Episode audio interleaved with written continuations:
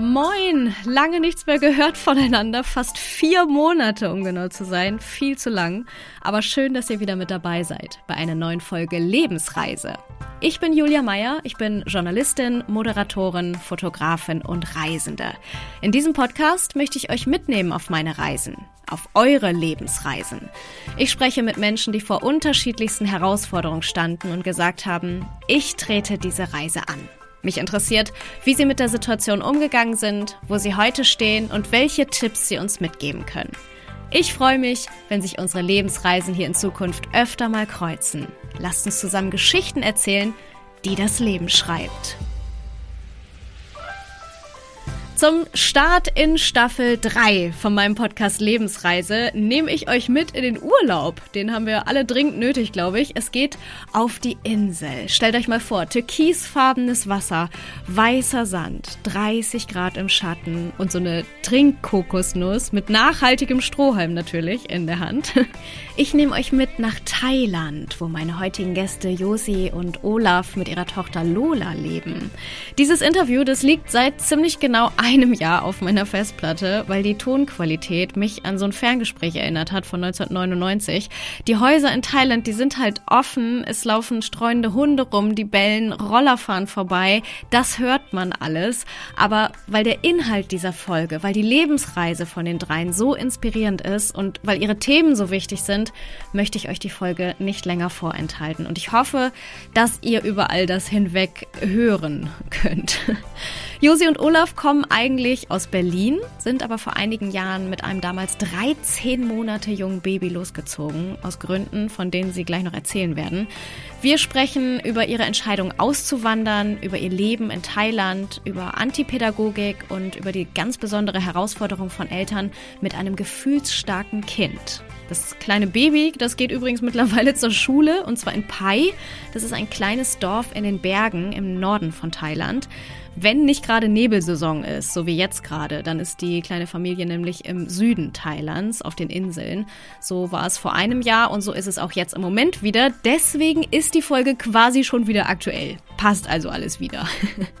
Ihren etwas anderen Alltag, den teilen die drei übrigens auch bei Instagram unter dem Namen Backpack Baby. Da könnt ihr gerne mal vorbeischauen. Aber bitte erst, wenn die Folge vorbei ist. Jetzt heißt es nämlich erstmal zuhören, bitte. Viel Spaß mit der Lebensreise von Josi, Olaf und Lola.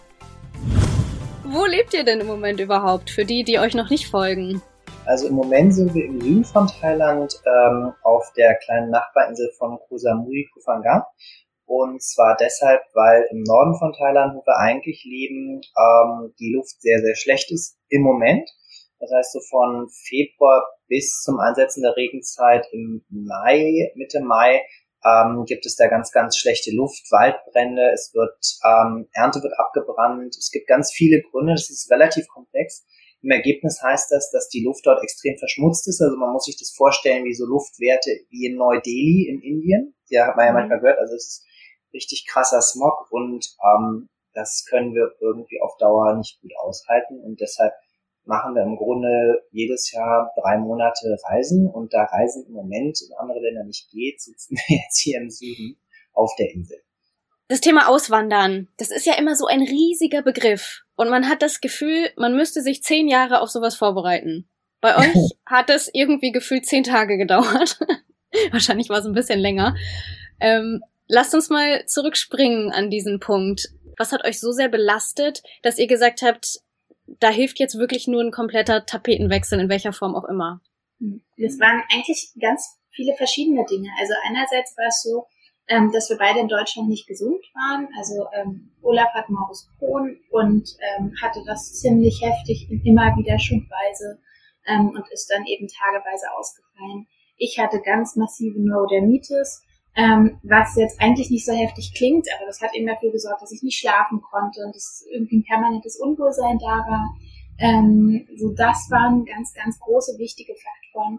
Und dazu kam einfach, dass wir ähm, ein Kind hatten, das nicht so Bock hatte auf Schlafen und dass wir es ganz schwierig fanden, ähm, schon alleine den Familienalltag aufrecht zu erhalten und dann auch noch irgendwie Erwerbsarbeit nachgehen, riesigen Haushalt schmeißen, ähm, immer diese ganzen Klamotten anziehen im Winter. Also es waren so all diese Dinge, die kamen zusammen und wir dachten, wir brauchen jetzt ja einfach mal eine Einfachheit und ein Rauskommen und ein, es muss einfach mal irgendwas anderes hier passieren, ein starker Impuls. Das war eigentlich, glaube ich, mhm. so der Gedanke.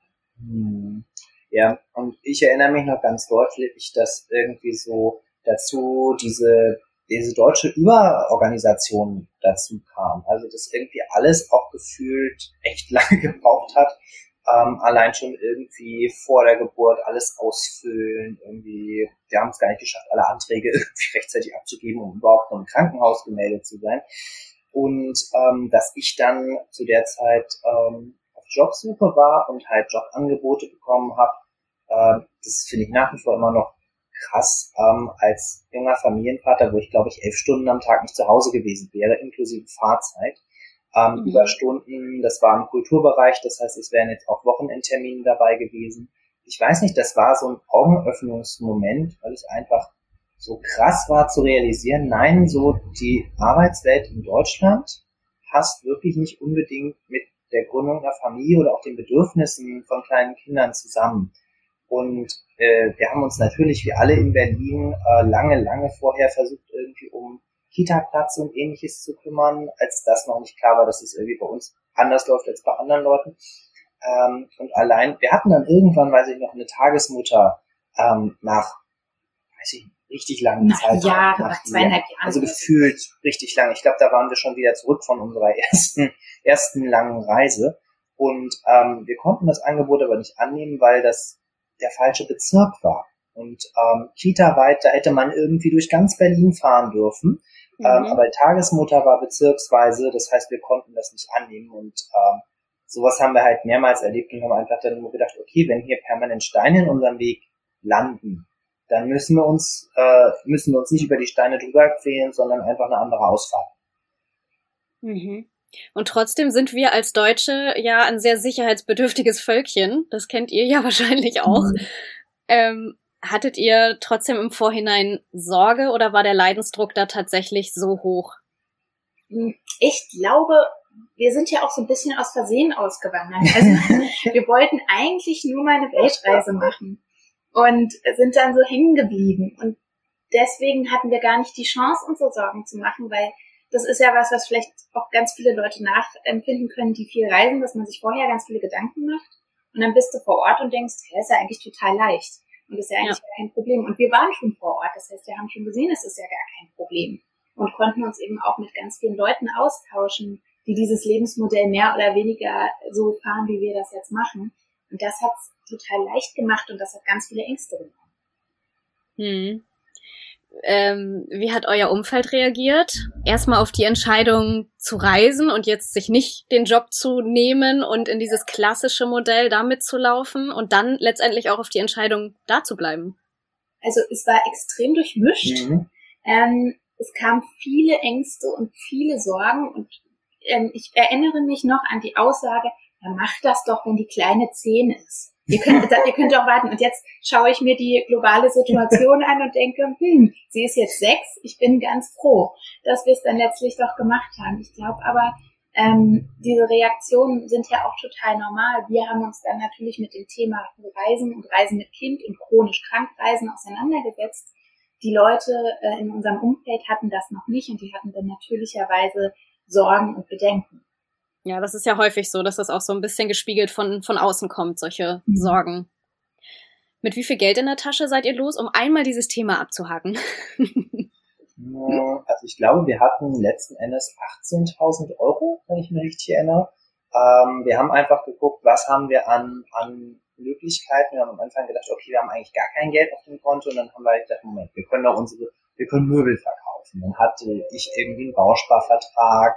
Wenn man dann irgendwie sucht, dann, dann findet man irgendwie noch das ein oder andere und zusammen waren das ziemlich sicher 18.000 mhm. Euro. Ähm, und damit sind wir los, einfach weil wir halt zu dem Zeitpunkt auch keinen festen Job hatten, ähm, wo man jetzt hätte sagen können, darüber kommt Geld rein haben wir gesagt, okay, das war sozusagen dieses, dieses deutsche Sicherheitsgefühl. Wir haben dann Geld und wir können dann irgendwie ein bisschen planen. Damit sind wir auch. Und das haben wir relativ schnell verbraten. Also wir waren, glaube ich, ein Dreivierteljahr unterwegs und haben einfach äh, von diesem Geld gelebt. und sind dann zurück nach Deutschland gegangen, weil wir dachten, das war jetzt ja eine richtig nette Reise und haben dann gemerkt, ha, war besser. Und dann mhm. haben wir eben angefangen, uns Gedanken zu machen, ob das nicht was Langfristigeres werden könnte. Und dann sind wir das nächste Mal Monate später fast ohne Geld aufgebrochen. Ich glaube, wir hatten 1500 Euro oder so. Also es war mhm. wirklich so, dass wir dachten, na ja, da müssen wir nun die nächsten zwei, drei Monate nicht verhungern. Und das war's. Ja, genau. Ich glaube, beim ersten Mal war es wirklich irgendwie so ein, wir probieren uns aus Gefühl und ähm, wir brauchen neue Impulse. Und beim zweiten Mal war es irgendwie eher so ein Drang von, wir halten das hier einfach in der Form nicht mehr aus. Das ist, glaube ich, auch das, was viele Leute, die reisen, am Ende sagen. Das Aufbrechen wird aufregend und das ganze Planen und das ist auch aufregend. Aber der eigentliche Kulturschock kommt, wenn man dann zurückkommt und feststellt, teilweise Dinge sind noch genau wie vorher, nichts hat sich verändert, andere Sachen sind komplett anders, man selber hat sich verändert und stellt auf einmal, es ist ne, wie so eine Couchzone, stellt man fest, oh Gott, ich bin wer ganz anderes. Wir kamen aus Indien, aus der Wüste, ähm, 40 Grad äh, im, im Schatten. Ähm, auf den Fotos sieht man nur Leute, also wir waren im Grunde nie alleine. Ähm, das ist mir da nicht aufgefallen. Dann kamen wir zurück, äh, so ähm, Vorort-Gefühl äh, und ich habe gedacht, die Leute sind nie in ihren Häusern, da war nie jemand irgendwie zu Hause und es war Februar und Winter und kalt und das war so der größtmögliche Kontrast und ja, waren einfach echt überfordert und dann haben wir halt versucht, uns nochmal einzugewöhnen in Deutschland und es ist einfach, ja, wir sind irgendwie nicht mehr zusammengekommen. Das kenne ich sehr gut. Ich bin seit 2017 wieder da und seitdem auch ständig wieder am Aufbrechen. Aber nie so konsequent wie ihr, dass ich mich da für eine Seite entscheide. Äh, merkt das aber auch körperlich. Also ich denke, eine klare Entscheidung ist dann auch irgendwann gesünder als dieses, dieser Mittelweg, der mit Kind wahrscheinlich noch deutlich schwieriger ist, aber alleine auch schon eigentlich. Mhm. Hattet ihr das Gefühl auch vorher schon? Habt ihr, bevor ihr Lola hattet, mal das Gefühl gehabt, dass ihr nicht richtig zu Hause seid, irgendwo anders vielleicht besser hinpasst als in Deutschland? Ich glaube, ich hatte das schon immer. Ich hatte schon immer so ein bisschen so ein Alien-Gefühl irgendwie ähm, und konnte das gar nicht richtig benennen. Ich hatte ähm, immer das Gefühl, ich weiß nicht, ich will irgendwie mehr sehen, mehr erleben, mehr Freiheit oder so. Ich habe auch ähm, viel Zeit dann im Ausland verbracht, war auch vorher schon in Asien auf Reisen, habe eine Zeit in Taipei gelebt. Also es hat mich irgendwie schon immer weggezogen. Mm, und dann habe ich aber Olaf kennengelernt, der eigentlich auf den ersten Blick total bodenständig wirkte. Und ich dachte, ja, das ist jetzt hier die Entscheidung. Ich entscheide mich jetzt eben für diesen Mann und irgendwie so gegen das Abenteuer. Und ich hätte damals nie im Leben gedacht, dass der einfach mit mir mitkommt. Stimmt, ja. Ähm, ich habe nicht mal irgendwie im Studium Auslandssemester gemacht. Ich habe mir irgendwie viel zu viele Sorgen gemacht damals. Ich dachte, ah, das funktioniert alles nicht. Ich kann kein Englisch. Das war so richtig so. Ich habe mir halt selbst Ausreden gesucht, um Dinge nicht zu machen. Und habe halt irgendwie gedacht, ah, ich habe schon damals irgendwie gemerkt, okay, Natur tut mir gut, ohne das so richtig zu verstehen. Aber ich habe mich halt ähm, zum Beispiel in Schweden immer sehr wohl gefühlt und habe gedacht, okay, vielleicht gehe ich dann später mal dahin. Also so äh, irgendwie in den Polarkreis, in den Wald so ungefähr, also das komplette Kontrastprogramm eigentlich irgendwie zur tropischen Trauminsel, wo wir jetzt irgendwie sitzen, lustigerweise. Aber ähm, ich habe schon gemerkt, dass irgendwie so eine andere Stimmung vor Ort äh, als in Deutschland mir gut tut. Aber ich habe das, bis wir dann wirklich aufgebrochen sind, nie zusammengebracht. Hättest du dich alleine getraut oder irgendwann auf den Weg gemacht? Das ist ganz schwer zu sagen. Also ähm, ich bin mir ziemlich sicher, dass ich nicht in Asien gelandet wäre.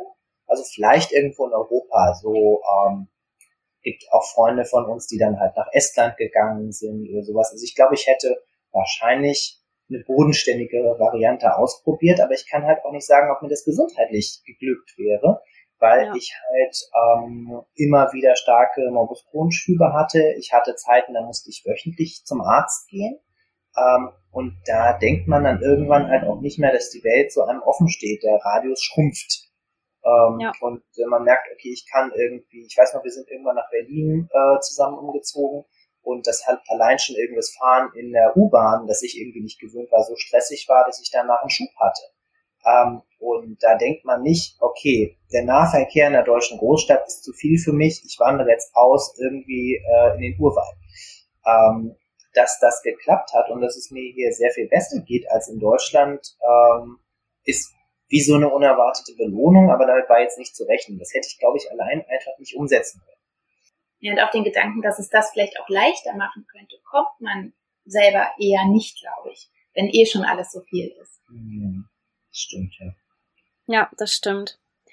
Apropos zu viel, was für eine schöne Überleitung. Lola ähm, habt ihr bekommen als Wunschkind.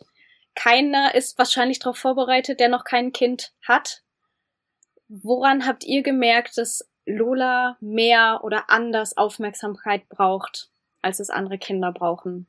Es hat eine ganze Zeit gedauert, ähm, weil wir am Anfang waren wir eben einfach damit beschäftigt, Eltern zu sein und dachten, ist eben wie es ist, ist ja unser erstes Kind. Ähm, und irgendwann haben wir dann andere Eltern getroffen, nach, ich weiß gar nicht, einem halben Jahr vielleicht oder vielleicht war es auch länger. Und haben gedacht, warum sehen die eigentlich alle so gut aus? so, warum sind die die ganze Zeit so entspannt? Oder die haben dann irgendwie in, in diesen Kindercafés, da haben wir ganz viel Zeit verbracht in Berlin, ähm, die saßen da und haben einfach ihren Kuchen gegessen. wir konnten das gar nicht fassen, weil einfach mindestens einer von uns die ganze Zeit am Rennen war. Und wir waren ähm, auch einfach so müde, dass wir wahrscheinlich auch einfach in den Kuchen gefallen wären, und, ne, wenn sie uns nicht die ganze Zeit gefordert hätte. Und da haben wir gedacht, das scheint irgendwie anders zu laufen. Wir konnten noch nicht benennen, woran es liegt, aber ähm, ja, wir haben deutlichen Unterschied gesehen. Das heißt, sie hat nicht gut geschlafen? Ja, und sie hat einfach sehr viel Input gebraucht. Das heißt, sie wollte, ähm, sie war immer total, sie war wirklich ein total zufriedenes Kind, ist sie bis heute, wenn was los war wenn Besuch bei uns in der Wohnung war, wenn wir mit ihr in der Trage durch Berlin gelaufen sind, wir sind da kilometerweit jeden Tag durch die Stadt gelatscht, ähm, dann war sie total zufrieden, wenn, ne, wenn irgendwas passiert ist. Aber sobald man sie abgelegt hat und dachte, ich lese jetzt mal so ein Buch, dann war sie nicht mehr so zufrieden. Und das war eben auf Dauer doch echt eine ganz schön harte Nummer. Zumal ich finde, das klingt immer, für Leute, die keine Kinder haben, klingt das immer so, ähm, ja, okay, ein Kind so, ähm, zum Beispiel schläft sie auch einfach konsequent von Anfang an, ich weiß nicht, drei Stunden weniger als andere Kinder Minimum. Also es war immer so, ähm, dass uns Stunden an Schlaf eigentlich gefehlt haben von Anfang an. Und wenn man versucht hat, halt Leuten ohne Kind zu erklären, ja, keine Ahnung, weiß nicht, wie alt sie da gewesen sein, vielleicht ähm, vier oder so, ja, unser Kind schläft irgendwie nur, keine Ahnung, so neun Stunden, dann sagen, ja, der ist doch total viel Schlaf.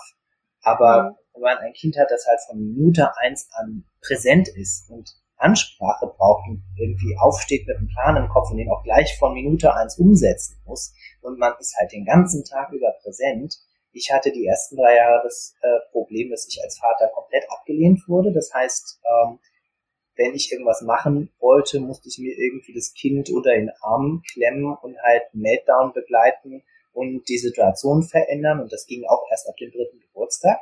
Ähm, das heißt, ähm, wir hatten dann halt sehr viele schwierige ähm, Konstellationen, wenig Schlaf, viel Energie, ganz viel Begleitung und ich ähm, musste mich halt irgendwie immer zum Kind durchkämpfen.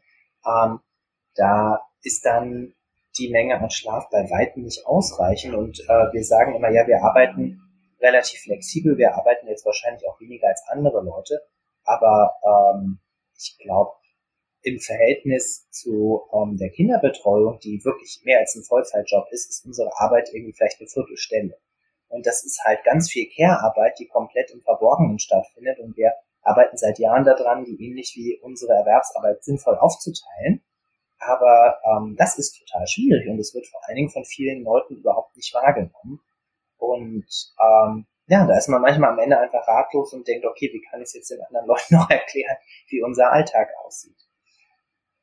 Naja, klar. Ihr habt's dann irgendwann ähm, in dem Wort gefühlsstark habt ihr euch wiedergefunden. Ich habe keine Kinder, ich hatte mich damit bisher noch nicht beschäftigt. Ähm, ich kann mir vorstellen, dass viele Eltern das Wort auch nicht unbedingt kennen. Hochsensibilität ist geläufig, sensibel ist geläufig. Was genau macht ein gefühlsstarkes Kind aus im Unterschied dazu? Das ist, ähm, das haben wir aus einem Buch von Nora Imlau, die schreibt darüber. Und ähm, sie beschreibt eben Kinder, die einfach in allem mehr sind. Das heißt, sie haben stärkere Bedürfnisse und mehr davon. Ähm, und die Gefühle werden intensiver gelebt, also die ähm, positiven und negativen Gefühle. Ähm, also einfach im Englischen ähm, gibt es den Begriff Spirited Children. Das ist ungefähr ähm, das Äquivalent dazu. Ähm, also es geht einfach um Kinder, die ähm, ja die mehr sind. Hm. Gibt es denn da Angebote? Wird man da irgendwie ein bisschen aufgefangen? Hochsensible Kinder werden ja bei uns zumindest, habe ich das Gefühl, aufgefangen oder können aufgefangen werden? Also ich habe mich sehr aufgefangen gefühlt, ähm, als wir angefangen haben mit Instagram. Es waren jetzt keine, ähm, also es war einfach eine Community, es war einfach ein Verständnis und es war zum Beispiel, dass man unter diesem Begriff gefühlsstark plötzlich andere Eltern gefunden hat, die verstanden haben. Und das hat schon total viel ausgemacht, weil natürlich denkst du dir als Elternteil auch, bei uns läuft es so anders als bei anderen, mache ich hier vielleicht was falsch? Ist das meine Schuld? Mache ich das, das Kind irgendwie so schlecht schläft? Oder ähm, sich so wahnsinnig aufregt? Oder ist es vielleicht doch normal und ich bin hier nur dramatisch? Oder bin ich vielleicht einfach nicht belastbar genug? Oder irgendwie so diese Fragen. Ähm, und dann diese Community zu finden an Leuten, die einfach sagen, nee, genau, ist hart, ich, ich verstehe das, ich sehe das, das hat unglaublich viel ausgemacht für uns. Hm. Wie seid ihr dann damit umgegangen? Austausch ist eine Sache. Hat sich für euch was rauskristallisiert? Ändert sich wahrscheinlich auch immer mal wieder, was besonders gut geholfen hat, wie ihr damit umgehen konntet? Hm, ja, viel. Wir haben dann irgendwann ähm, die Antipädagogik entdeckt für uns und ähm, haben einfach aufgehört zu erziehen. Das hat mhm. viel gemacht, weil ähm, mit unserem Kind ist es so, ähm, mit Druck erreichen wir gar nichts, außer Gegendruck und tierisches Drama und ähm, alle sind traurig. Aber ähm, ab dem Punkt, an dem wir aufgehört haben, diese Kämpfe gegen sie auszufechten und versucht haben, irgendwie mit ihr zu gehen, ist vieles, vieles sehr viel leichter geworden für uns alle. Nutzen Kinder das aus, wenn man ihnen sagt, du bekommst den Freiraum, du darfst auch auf gewisse Weise selbst mitentscheiden? Es ist ja ganz viele. Ängste, glaube ich, von Eltern, hm. Dass die Kinder dann sagen, ja, dann putze ich halt keine Zähne und setze mich den ganzen Tag vor den Fernseher. Ich glaube, das ist hier, das ist so eine Frage des Menschenbildes. Was heißt denn ausnutzen? Also wird das Kind versuchen, ähm, so zu leben, dass es ihm gut geht? Sicherlich. Aber also unsere Tochter war schon immer zugänglich für Argumente und für Erklärungen. Und ähm, sie will ja mit uns gut zusammenleben. Ne? Kinder sind soziale Wesen ähm, sie will Teil dieser Familie sein und sie möchte natürlich auch nicht, dass ihr die Zähne weggammeln. Und wenn wir ihr erklären, ey, du, das ist total wichtig und guck mal, wir machen das auch und das ist aus folgenden Gründen wichtig, dann macht sie mit. Um, ähm, und ich glaube, irgendwie ein Missverständnis ist auch immer, dass Leute denken, wenn keine Erziehung stattfindet, gibt es gar keine Regeln. Und ähm, unser Lieblingsbeispiel ist dann immer, ähm, dass man natürlich, wenn das Kind mit zwei Jahren auf die Straße rennt, in den Straßenverkehr, natürlich das Kind begrenzt und es festhält und es nicht einfach in den Verkehr rennen lässt, ähm, weil das Kind die Folgen seiner Handlung in dem Moment nicht abschätzen kann. Es ist aber was anderes, als dass ich rigide einfach Regeln aufstelle, die ich genauso gut als Erwachsener weglassen könnte, also im Sinne, dass ich halt meine Macht selber einsetze, ähm, um das Kind halt zu beschränken. Indem ich halt zum Beispiel sage, es gibt jetzt einfach kategorisch keine Süßigkeiten, weil ist so. Ohne das eben einzuordnen und ohne dass dafür eine Notwendigkeit bestünde. Das heißt aber nicht, dass das Kind ähm, keine Begleitung hat, wenn es die braucht. Ja, also es geht einfach ganz viel um Verantwortung. Und ich glaube, deswegen ähm, entstehen immer diese Missverständnisse, weil das bedeutet ja nicht, wir sagen, ja, worauf hast du heute Bock? Gibt Schokolade, äh, mach mal, was du willst, sondern wir leben ja hier als Familie zusammen und ähm, das, da passiert ganz viel Interaktion und ganz viel Beziehung und ganz viel Zusammensein. Genau, und es wird auch immer darauf geachtet, dass wir halt nach Möglichkeit die Bedürfnisse aller so gut ähm, befriedigen, wie das eben möglich ist. Und das ist also permanentes Neuverhandeln und ein permanentes mit dem Kind im Kontakt sein, was, glaube ich, ähm, andere Eltern dann weniger müssen, weil die können sich im Zweifelsfall ähm, auf Regel XY zurückziehen und sagen, das ist eben anders. Wäre euch dieser Erziehungsstil in Deutschland genauso gut gelungen oder ist das in Anführungsstrichen leichter in Thailand? Hm, ich glaube, es ist schon ein ganzes Stück weit leichter, weil wir eben nicht so Abgrenzungskämpfe nach außen führen müssen. Wir, ähm, wir sind hier halt einfach die komischen Deutschen, die machen das irgendwie anders und müssen uns dafür nicht rechtfertigen. Das ist natürlich ein riesiger Freiraum und gibt irgendwie Energie frei für andere Bereiche. Ähm, und es gibt hier eben auch sehr viel leichter zugänglich für uns freie Schulen, in denen wir ganz viele Dinge gar nicht verhandeln müssen. Also wir, unsere Tochter trägt ja niemals Schuhe. Sie hat welche, aber sie trägt sie nicht. Ähm, schon von klein auf mochte sie nie. Und wir schreiben ganz oft über Instagram Eltern, auch meine, meine Tochter würde das auch so gerne machen, aber das geht nicht wegen der Kita. Das geht nicht, weil wir aus Geschäften geschmissen werden. Und da musst du eben die ganze Zeit ähm, für dein Kind einstehen und das verhandeln. Und das Problem haben wir hier überhaupt nicht. Ihr hattet vorher gesagt, dass sie immer dann ausgeglichen war, wenn möglichst viel drumherum passiert ist. Ist sie deswegen jetzt besonders ausgeglichen? Merkt ihr das richtig?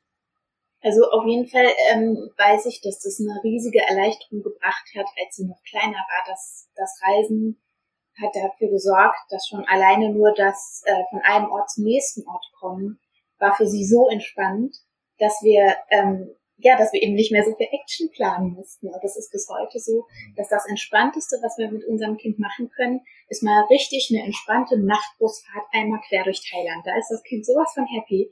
Ähm, also so, äh, das ist irgendwie geblieben. Schön. Ja, in Deutschland müsste man da jetzt äh, eine Menge für bewegen. Wie entlastet euch Thailand noch? Die Arbeit, ihr müsst nicht so viel Arbeit leisten, habe ich schon mitbekommen. Genau, wir müssen nicht so viel Arbeit leisten, das ist ein riesiger Faktor. Und wir können hier einfach sehr viel einfacher leben. Also es ist nicht nur ähm, Organisation und Bürokratie, die hier sehr viel unkomplizierter für uns läuft, sondern wir brauchen nicht so viel Wohnraum, weil man eben viel draußen sich aufhält. Ähm, wir können hier unsere Wäsche waschen lassen. Was für ein Luxus. Wir können hier essen gehen. Das ist nicht teurer als selbst zu kochen. Und das sind so viele verschiedene Elemente, die uns eben im Alltag entlasten. Das macht natürlich einen riesigen Unterschied. Gibt es Dinge, auf die ihr verzichten müsst? Ganz offensichtlich die Entfernung zur Familie. Wie geht ihr mit sowas um? Das ist natürlich irgendwie so ähm, da kann man irgendwie, äh, das muss man einfach mittragen. Also wir skypen viel. Wir haben ähm, irgendwie dadurch, dass wir auf Instagram eben relativ aktiv sind und Stories machen, habe ich schon das Gefühl, dass sie, ähm, dass sie auch Lola aufwachsen sehen. Aber es ist natürlich was anderes, als würden wir Tür an Tür gehen, klar. Aber ihr fahrt sonst auch regelmäßiger nach Hause, wenn es denn die Lage hergibt, oder? Ich überlege so also, einmal im Jahr, alle maximal, also zwei Jahre war jetzt, glaube ich, das längste knapp, was wir nicht in Deutschland waren. Ähm, also wir versuchen schon irgendwie in einem regelmäßigen Abstand zurückzugehen, wenn es denn irgendwie geht. Ja, aber ich überlege gerade, ansonsten gibt es hier eigentlich nicht so viel, was jetzt uns fehlen würde. Und ich habe gerade neulich erst gesehen, im Supermarkt hier gibt es Sauerkraut und, und Rotkohl und Schwarzwälder Gurken, wenn man möchte. Wer irgendwie Würstchen mag, kriegt hier irgendwie auch Hengstenberg-Würstchen oder irgendwie so. Also es gibt so viele Importprodukte hier, ähm, die jetzt auch aus Deutschland kommen. Das, das ist, manchmal fühlt man sich irgendwie wie auf so einem anderen Planeten, aber trotzdem sind halt viele Sachen ganz leicht verfügbar. Und wir sind halt auch, also ich glaube, wir hängen einfach nicht so sehr an speziellen Dingen, dass es uns das schwer gemacht hätte, hierher mhm. zu kommen. Das ist von Vorteil. Ich habe das Brot vermisst. Da war ich so, Richtig, richtig deutsch. Ja, Olaf ist inzwischen echt ein großartiger Brotbäcker. Wir haben das so das erste, also normale deutsche, wie nennt sich das, Graubrot, Vollkornbrot, Vollkorn. hat er gebacken und wir waren ganz stolz und haben das allen Freunden und Freundinnen in Pai präsentiert. Und die haben uns angeguckt, als wären wir bescheuert, weil die einfach überhaupt nicht verstehen, wie großartig ein Vollkornbrot ist. Die fanden das einfach ein bisschen unspektakulär. Nein, die fanden das nicht unspektakulär. Also wir haben viele äh, US-Amerikaner, Australier, also Leute von überall her. Und was die halt kennen als Brot, ist eine Art von Weißbrot. Das heißt, ich habe da vielleicht mal Fladenbrot mitgebracht oder wirklich einfach Pfannenbrot habe ich lange gemacht. Es ist sehr fluffig, sehr weiß und alle fanden das extrem lecker. Weil viel Brot gibt's dann halt hier doch nicht und man freut sich mal über die Abwechslung. Dann habe ich gedacht, okay, dann, dann drehe ich jetzt das Ganze nochmal eine Stufe höher und habe halt wirklich irgendwie, ich glaube, äh, Sesam, ähm, Kürbiskern, also alle Kerne, die wir hatten, reingeschüttet, schön dunkel, äh, äh, ordentliches, so kauzwingendes Brot. Ähm, mit dem Ergebnis, dass das alle angeguckt hätten, also jetzt wäre das irgendwie, keine Ahnung, also die haben halt, konnten das gar nicht essen. Und da ist mir aufgegangen, okay, also auch untereinander, also in der internationalen Community, äh, sind manchmal die Schnittmengen nicht so groß, wie man denkt. Hier auf Kufangan gibt es einen ähm, Bäcker, der ähm, so normale deutsche Brezeln macht und hat eben das richtige Salz und hat, glaube ich, sogar Butter aus Deutschland. Und ähm, ich weiß, das, das, das wirklich erste echte Moment in Asien war nachher, dass ich dachte, ja, okay, das ist wirklich deutsch. Das ist eine Art deutsches Produkt von A bis Z, wie es irgendwie schmecken sollte.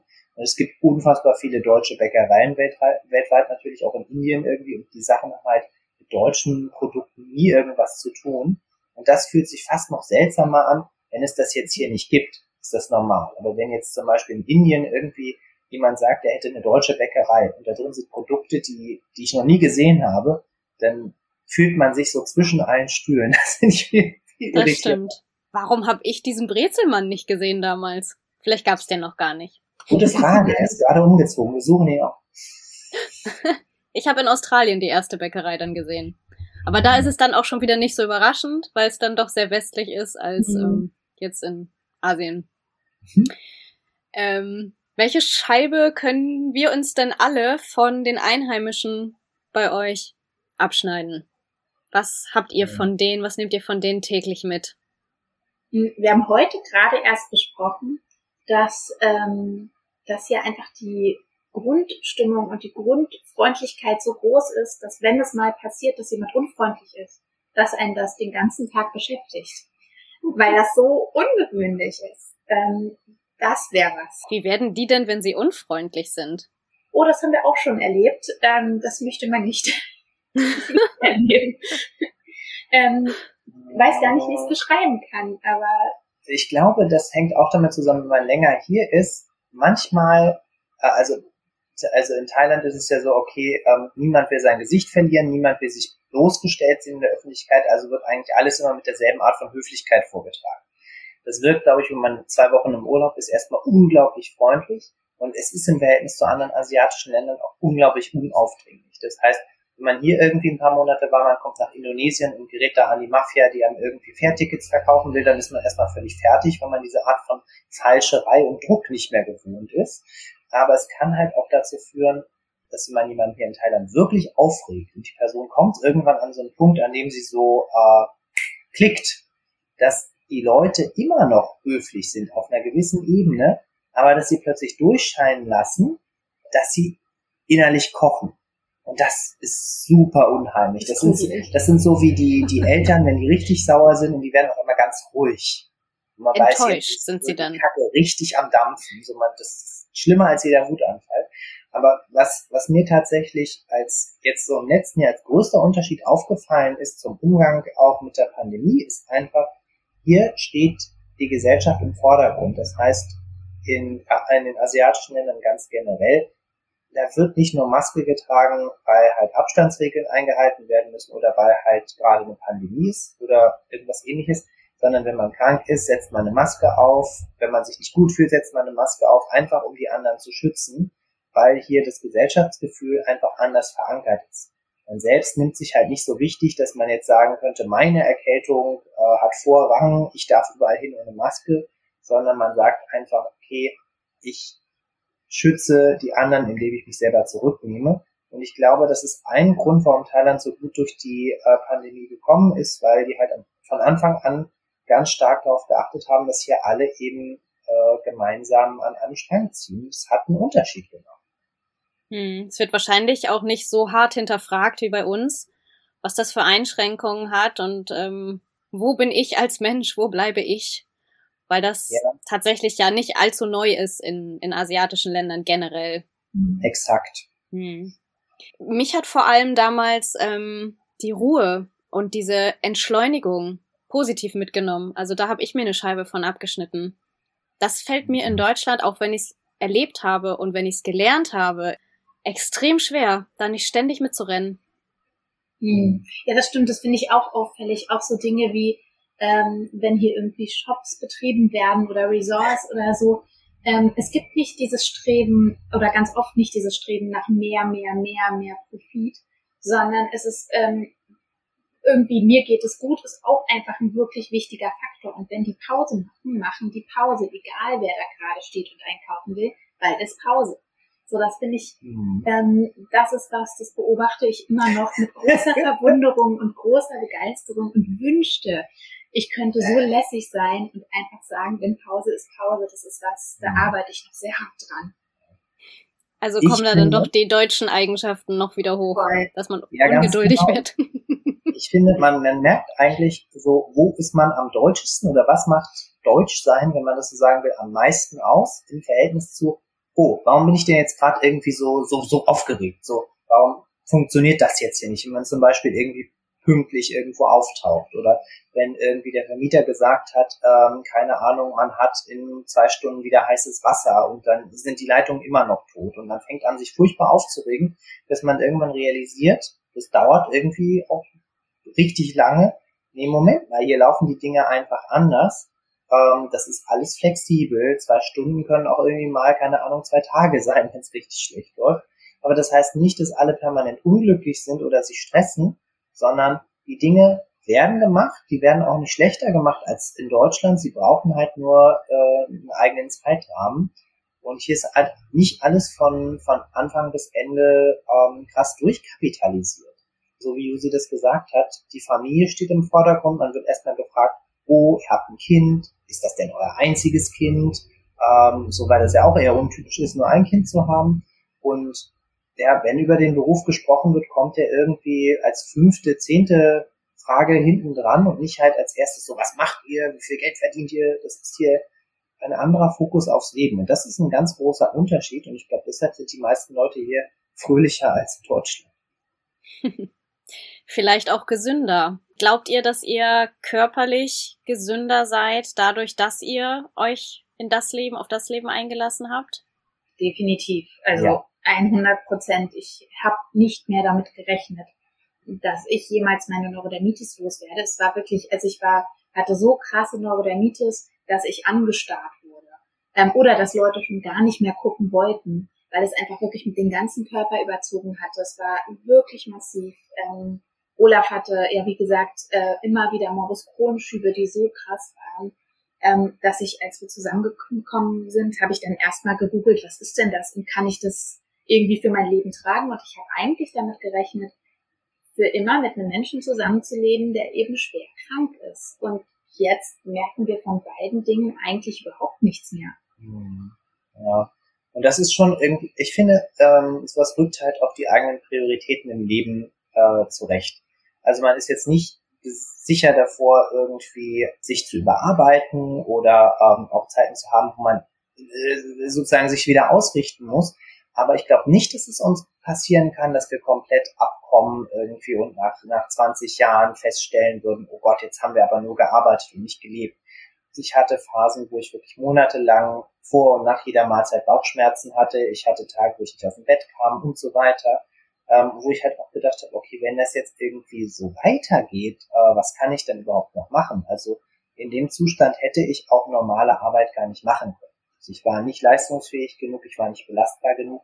Was natürlich in der Leistungsgesellschaft in Deutschland, also da, da hat man kein Selbstwertgefühl mehr. Weil man kann nicht beitragen, also ist man nichts wert, also bleibt von einem nichts übrig.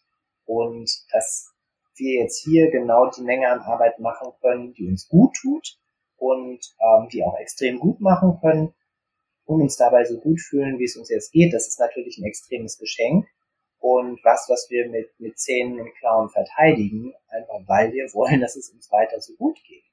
Ja, ich frage mich auch, wie lebenswert ist dieses Leben, selbst wenn ich mich gesundheitlich so gepusht kriege, dass ich den Standard in Deutschland halten kann. Ähm, wie viel Lebenswert steckt dahinter? Hinterfragen wir das oft genug, dadurch, dass mhm. wir so leistungsorientiert sind von Natur aus, weil wir in dieses System reingeboren sind. Na, ich glaube, letztlich ist es eigentlich unser Glück, dass unsere Voraussetzungen quasi so schwierig waren. Ähm, wenn wir nicht so krank gewesen wären und nicht so ein herausforderndes Kind bekommen hätten, wer weiß, vielleicht hätten wir es noch irgendwie so hingekriegt. Mhm. Aber ähm, dann würde es uns vielleicht auch nur so halbwegs so gut gehen. Und daher bin ich eigentlich letztlich ganz dankbar, dass alles so gekommen ist, wie es gekommen ist. Wir sind eigentlich, glaube ich, beide extrem dankbar, dass wir halt die richtigen Schlüsse gezogen haben. Und ähm, wir haben eigentlich von Anfang an gedacht, na, das ist der richtige Weg, das fühlt sich richtig an, das passt zum Bauchgefühl. Vieles hat irgendwie ein, zwei, drei Jahre gedauert, bis wir wirklich klar sagen konnten, okay, das war die richtige Entscheidung. Wir sind froh, dass es die richtige Entscheidung ist. Ja, ihr habt es zumindest ausprobiert und es hat sich als richtig herausgestellt. Aber wenn man es nicht ausprobiert, dann kann man da ja auch nicht nachfühlen, ob es richtig ist oder nicht. Genau, ja, das haben wir eben damals auch gesagt, als wir so mh, hm, entschieden haben, wir gehen auf diese Weltreise und wir wussten gar nicht, funktioniert das? Kommt Olaf? Klar, wir sind damals aufgebrochen mit wirklich so einem riesigen Sack an Medikamenten. Ich habe die noch aus diesen, äh, wie heißt die? Blister, aus diesen Blisterpackungen einzeln ausgedrückt, weil das noch mehr Gepäck gewesen wäre und habe die dann in irgendwelche Ziploc-Tüten getan. Und das waren wirklich kiloweise. Wir haben dann irgendwie die Nachweise äh, von der Ärztin mitgenommen, damit es nicht aussieht, dass, äh, als würden wir Drogen schmuggeln durch die Welt. Und sind mit diesem riesigen Sack los und haben immer gedacht, naja, zurückkommen können wir mit dem riesigen Sack Medikamente immer noch. Aber wir können es jetzt auch einmal probieren. Ja. In eurem Instagram-Profil, da steht so ein schöner Satz. Wir drei auf der Suche nach dem Glück. Habt ihr das Glück gefunden oder seid ihr noch auf der Suche? Oder ist das eine lebenslange Suche? Ich glaube eigentlich, dass man das Glück gar nicht finden kann, sondern dass es um den Weg dahin geht und dass es um die kleinen Momente geht, die auf diesem Weg irgendwie so stattfinden. Weil was ist denn das Glück? Das wäre ja, das wäre ja ganz statisch und das Leben ist ja irgendwie immer ein Prozess und immer eine Weiterentwicklung. Also ähm, wir merken das irgendwie als Familie und ähm, als Arbeitnehmer und als Paar, dass wir immer wieder neue Themen ausgraben, an denen wir arbeiten und an denen wir wachsen. Und ich glaube, irgendwie so da durchzukommen und weiterzukommen, das ist dann vielleicht irgendwie Glück oder so. Ja, man könnte vielleicht sagen, wir sind immer wieder neu auf dem Weg zum Glück und wir richten unseren Kompass immer wieder aufs Glück aus. Das ist schön. Was sagt ihr denn Menschen zum Abschluss mal eine kleine wir geben Tipps-Runde. Was sagt ihr denn Menschen, die gerne mal aussteigen würden, vielleicht für, einen, für ein halbes Jahr, für ein paar Monate, mal ein Sabbatical nehmen möchten, ähm, die aber dieses Riesen-Aber im Kopf haben, das immer wieder gewinnt?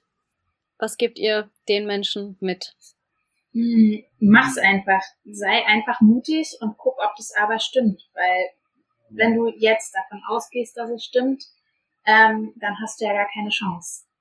Ja, letzten Endes findet man immer irgendeine Form von Ausrede, wenn man dem Aber zuhört. Aber wenn man jetzt die Chance hat, äh, zu sagen, ich kann ja Sabbatical in der Firma machen oder ich kann die Elternzeit nutzen, ähm, um halt mich auszuprobieren und, und, und, ähm, dann ist meiner Erfahrung nach, und das ist das eigentlich Verrückte, ab dem Punkt, an dem man wirklich loskommt, verschwinden diese ganzen Abers einfach aus dem Kopf. Weil dann hat man was Neues, dann kommen neue Dinge, dann lernt man neue Sachen, dann passiert ganz viel Spannendes und ähm, man befindet sich in einem anderen Land, in einem anderen Zustand und alles, was vorher ähm, im Kopf war, stellt sich dann wirklich als das raus, als Abers im Kopf, weil man kann ja gar nicht wissen, wie einen das verändert, was einem dort begegnet unterwegs und was letzten Endes passiert.